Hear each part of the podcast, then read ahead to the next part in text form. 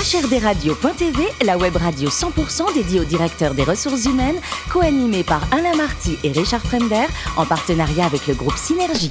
Bonjour à toutes et à tous, bienvenue à bord de HRDRadio.tv. Vous êtes plus de 12 000 DRH et dirigeants d'entreprise à nous écouter chaque semaine en podcast et en vidéo. Réagissez sur les réseaux sociaux, notre compte Twitter, HRD Radio, du bas TV à mes côtés pour co-animer cette émission. Sophie Sanchez, directrice générale du groupe Synergie. Bonjour Sophie. Bonjour Alain. Ainsi que Richard Fremder, rédacteur en chef adjoint de HRDRadio.tv. Bonjour Richard. Bonjour Alain. Alors aujourd'hui, il faut être très très gentil avec notre invité. Hein. Extrêmement gentil. Il faut être très très sympa. Ah oui, ancien karatéka professionnel, je vais rester très gentil. Mais c'est bien sûr pas pour cette raison que nous recevons Renaud Bouet, puisqu'il est DRH France de ID Logistique. Bonjour Renaud. Bonjour à toutes et à tous. Alors je le disais, ancien sportif professionnel, reconverti, titulaire d'un DESS juriste, droit des entreprises, DEA, droit des affaires. Vous entrez dans les RH, vous m'aviez dit à l'époque, par accident. Vous nous en dites un peu plus? Tout à fait, par accident, parce que je j'avais pas une vocation particulière, enfin j'avais pas développé une vocation particulière pour le, métier des. Et puis euh, c'est un heureux accident puisque je, je suis rentré dans dans un groupe de transport et de logistique qui s'appelait Giro il y, a, il y a quelques années. Euh, au sein de la direction des ressources humaines qui cherchait une, une ressource d'ailleurs qui ne sortait pas du CRI RH. Euh, L'idée étant de s'ouvrir un peu les chakras sur un certain nombre de sujets. Et c'est un heureux accident parce que je connais pas, je connaissais pas ni le milieu du transport et de la logistique ni le milieu des RH. Et donc euh, c'est pour ça que j'ai l'habitude d'évoquer un heureux accident. C'était un environnement compliqué ou plutôt simple pour commencer Non, c'était un environnement compliqué parce que le métier du transport de la marchandise générale à l'époque était un métier compliqué. L'élargissement des frontières, le fameux plombier polonais eh. euh, faisait que les conducteurs français étaient un peu attaqués de toutes parts. Et donc, euh, donc l'heure était plutôt à la restructuration et au remodelage, on va dire, de l'organisation, plutôt qu'à l'expansion. Ensuite, vous entrez chez Steph, vous allez rester 13 ans, faire quatre postes en commençant par directeur des affaires sociales. Euh, c'est un élément incontournable dans ce business? C'est forcément un des piliers de la fonction RH. Euh, alors, un pilier de la fonction RH au sens large, un pilier de la fonction RH dans un métier euh, du transport et de la logistique qui est fortement syndicalisé. Donc forcément, la relation sociale, la maîtrise d'affaires sociales, la maîtrise du juridique social dans un métier qui a une réglementation particulière est un, est un pilier fondamental, effectivement.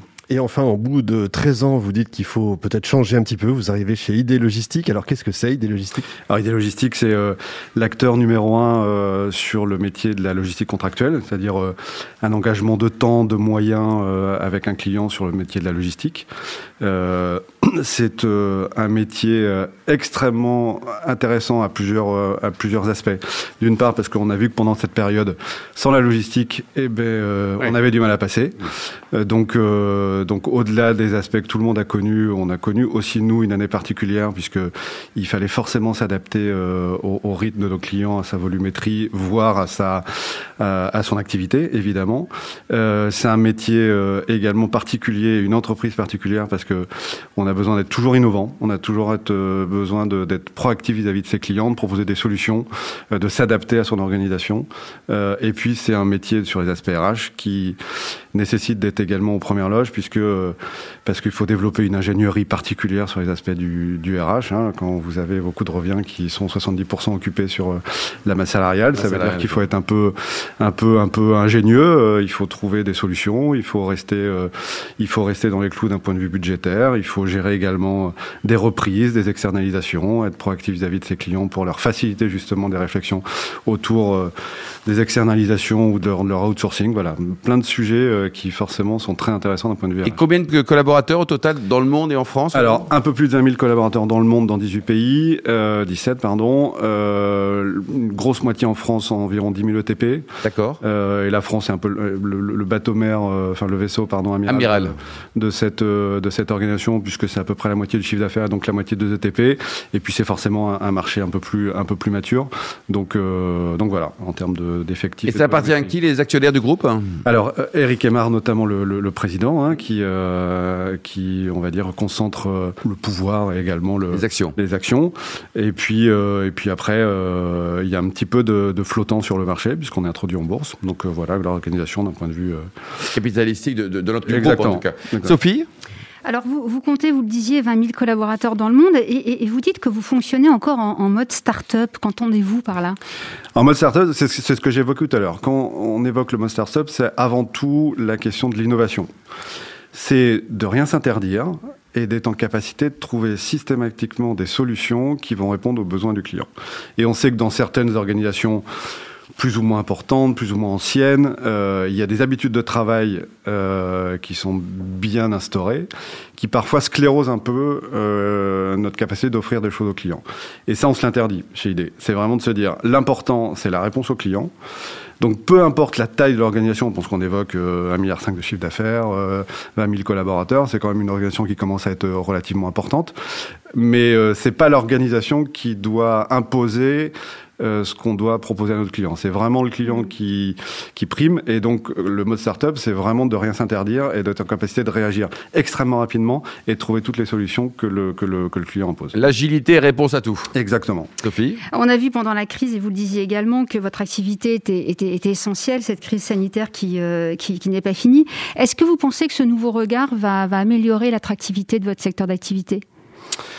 Bonne question. Euh, c'est un métier qui pâtit parfois d'une mauvaise image, euh, parce que toutes les, tous les secteurs, on va dire, alors je fais peut-être une généralité, mais les secteurs à très forte population de main-d'œuvre ont, souvent une, une, mauvaise image parce que une grosse partie sont ce qu'on appelle des métiers euh, peu ou pas qualifiés. Ce qui est faux d'ailleurs, euh, parce qu'il y a des qualifications, même si elles ne sont pas très valorisées.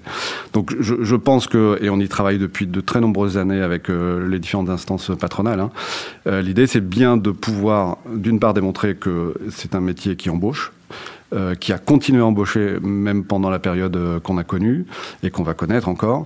Et c'est surtout un métier dans lequel on peut rentrer, passez-moi l'expression, mais au, au, plus bas de l'échelle, euh, même si c'est pas péjoratif. Et progresser. Quoi. Et progresser, puisque vous avez d'une part dans le volet exploitation un champ des possibles qui est extrêmement important, de la préparation de commandes jusqu'au management intermédiaire, jusqu'au management de plateformes, de centres de coûts. Jusqu'à la présidence de l'entreprise. Hein. Et, et, et j'ai connu dans d'autres vies euh, des gens qui sont rentrés en, en alternance et qui sont aujourd'hui directeurs généraux de d'entreprises euh, qui sont également cotées.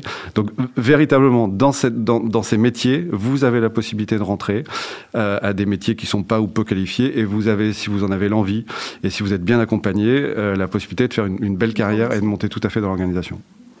Alors, on a vu euh, en Espagne que ID a été euh, choisi comme l'un des principaux opérateurs euh, logistiques pour recevoir la, la première livraison du, du, vaccin Pfizer.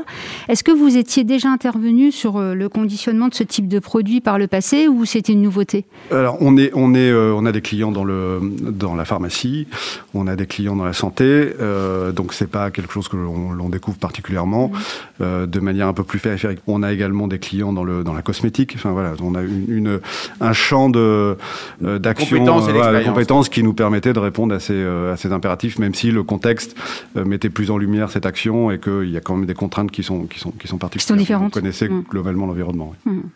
Euh, la RSE est un enjeu important pour, euh, pour ID. Vous, vous placez la RSE vraiment au cœur de votre stratégie. Et vis-à-vis -vis de vos collaborateurs, euh, la, la, sécurité est une de, de vos priorités. Alors, quels engagements vous vous êtes fixés en la matière? Alors, ils, sont multiples. Vous avez raison de l'évoquer. La RSE est un, est un point extrêmement important. Euh, on a d'ailleurs créé une fonction en interne euh, chez ID au niveau du groupe pour euh, incarner, parce que on pense que incarner la fonction est un élément important pour avancer sur un certain nombre de sujets.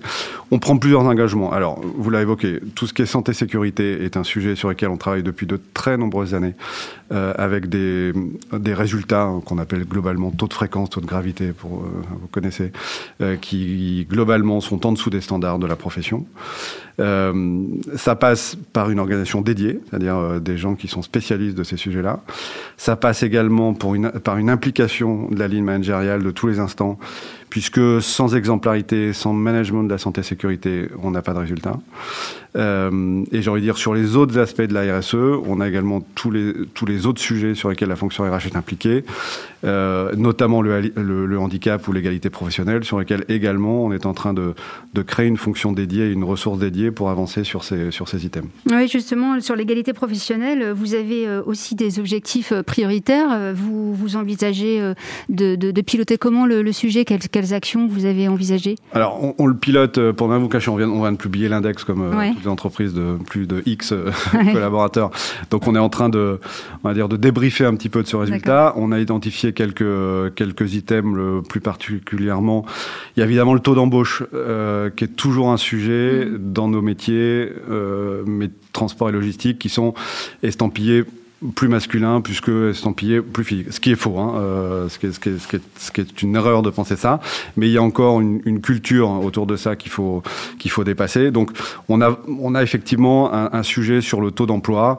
On a aujourd'hui euh, 29% de, de, femmes dans l'entreprise. Euh, il y a encore des leviers d'action à, à, à, travailler, plutôt d'ailleurs sous l'angle de justement ce que vous évoquez tout à l'heure, de la valorisation de nos métiers et l'explication de la multiplicité des métiers qu'offre l'entreprise. Et c'est véritablement là-dessus qu'on va, qu'on va essayer de, de, basculer sur un taux plus, mmh. plus intéressant. Renaud, le, le, plus haut métier du monde, c'est quoi? C'est DRH ou commissaire de police?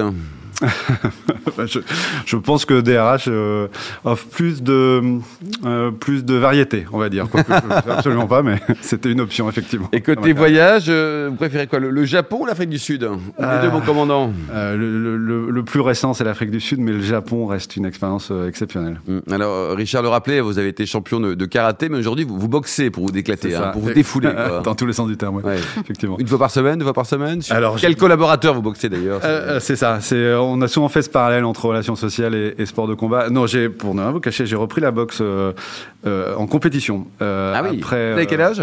J'ai 43 ans, bientôt 44. Vous avez le temps, allez-y. non, j'ai repris la compétition à 35 ans, donc j'ai repris la boxe il y a une petite dizaine d'années, avec quelques titres nationaux d'ailleurs, en boxe française. Et, et voilà, et maintenant c'est vraiment en dilettante et en, et en loisir, mais je, j'ai malheureusement plus le temps avec effectivement deux petites jumelles et, et l'emploi du temps du travail qui est un peu compliqué. Merci beaucoup, Renaud. Bravo pour ce beau parcours. Merci également à vous, Sophie et Richard. Fin de ce numéro de HRD Radio.tv. Retrouvez toute notre actualité sur nos comptes Twitter, LinkedIn et Facebook. On se donne rendez-vous jeudi prochain à 14h précise pour une nouvelle émission. L'invité de la semaine de HRD Radio.tv, une production B2B Radio.tv en partenariat avec le groupe Synergie.